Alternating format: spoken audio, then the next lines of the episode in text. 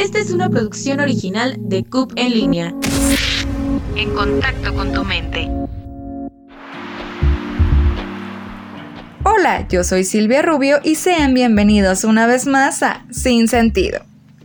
En esta ocasión hablaremos de un tema que puede parecer muy común o muy mencionado en muchas ocasiones, pero hoy daremos la definición y sabremos cómo y dónde se originan. Como tema central estaremos hablando de las fobias. Pero ¿qué les parece si antes de pasar a este interesante tema, me acompañan a conocer nuestro dato curioso? ¿Sabías que en 2015, cuando la reina Isabel II de Inglaterra visitó el set de rodaje de Juego de Tronos, rechazó sentarse en el trono de hierro, porque según el protocolo, como reina tiene prohibido sentarse en un tono extranjero.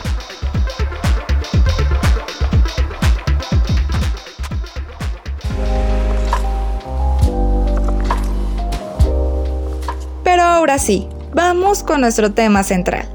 Fobias. ¿Qué es una fobia?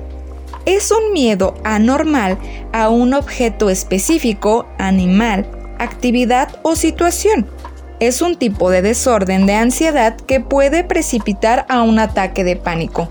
Para poder entenderlo de una forma más sencilla, es tal vez hasta un miedo que se podría considerar irracional, altera todos los sentidos del cuerpo. Todo nuestro sistema se ve completamente alterado no solo por temor, sino al tener fobia, que podría considerarse como un miedo extremo, un miedo excesivo.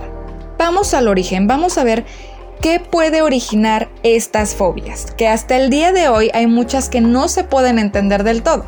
El origen puede ser en la niñez o cualquier otra etapa de la vida debido a pasar por alguna situación que pudo resultarte traumática y no se trató de la manera adecuada. Hay fobias muy comunes, hay fobias menos comunes e incluso también tendremos y mencionaré algunas de las fobias más extrañas. Voy a mencionarles las fobias más comunes. Entre las más comunes tenemos la aracnofobia, que es el temor o miedo a las arañas, la agorafobia, que es miedo a los espacios abiertos. Estas personas tienen un temor a ver muchísima gente en un espacio muy muy abierto.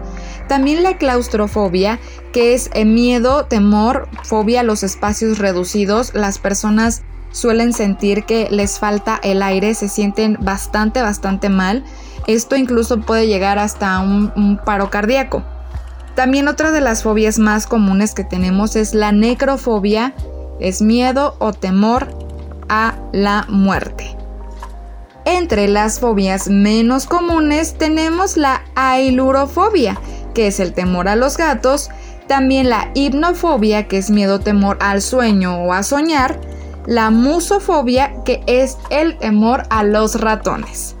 Pero también quiero mencionarles que hay fobias más extrañas eh, se consideran así porque es complicado encontrarles un, origen y a lo largo de los años estas fobias se cree que en algún momento podrían parecer pues hasta increíbles de que alguien padeciera de una fobia a, a las siguientes que voy a mencionar. Entre las fobias más extrañas tenemos la teofobia que es miedo a Dios, la turofobia que es miedo al queso, la santofobia que es temor, fobia al color amarillo.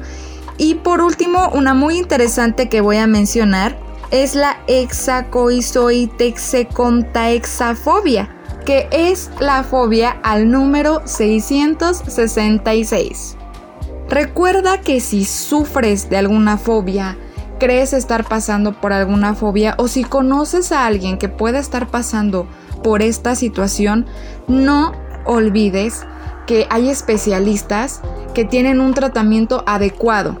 Este tratamiento es para ayudarte a, controlar, a entender y por supuesto a que lleves una vida muchísimo más tranquila.